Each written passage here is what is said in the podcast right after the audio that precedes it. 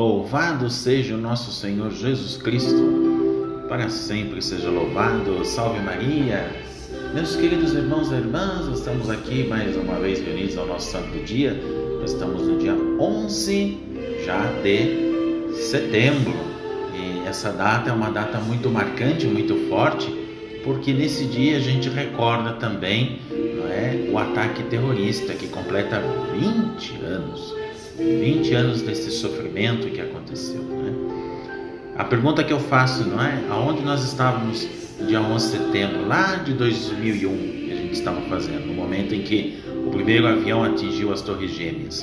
Ainda que tenham se passado 20 anos dos ataques, difícil quem não lembre daquele trágico momento que entrou na história. Que para a gente entender a questão histórica, o Talibã que foi expulso da capital de Cabul pelos Estados Unidos lá no ano 2001 dias após os dos ataques terroristas, né, que aconteceram aí então nesse dia 11.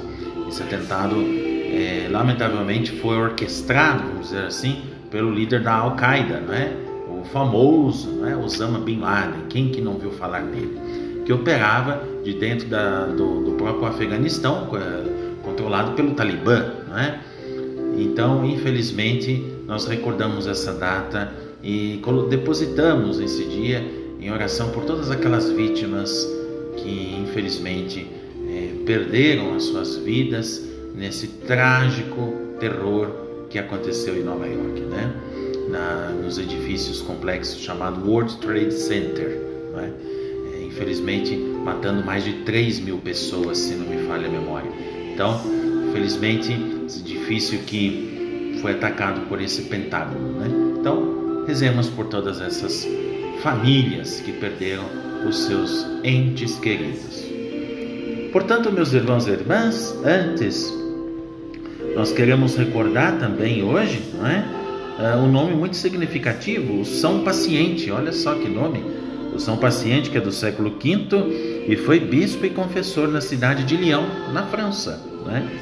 E o que, que foi que distinguiu ele? No tempo da, da Grande Fome, ele procurou as margens dos dois grandes rios que convergem lá em Lyon, na França, né?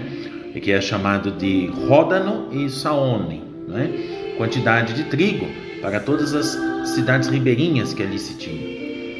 Ah, mas há outras figuras também que nós queremos recordar, além deste grande homem.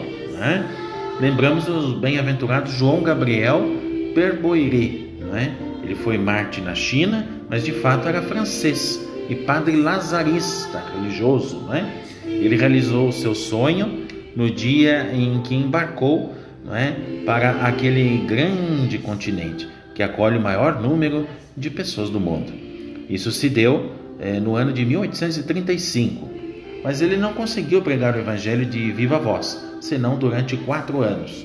Portanto, pregou o Evangelho imitando a paixão do próprio Cristo, e seu espírito de oração e contemplação o havia preparado para conformar-se a Cristo pela cruz e pelo sangue.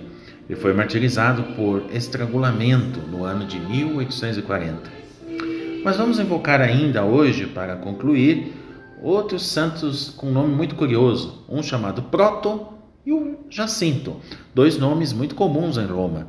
Proto é, quer dizer, significa primeiro, né, na verdade.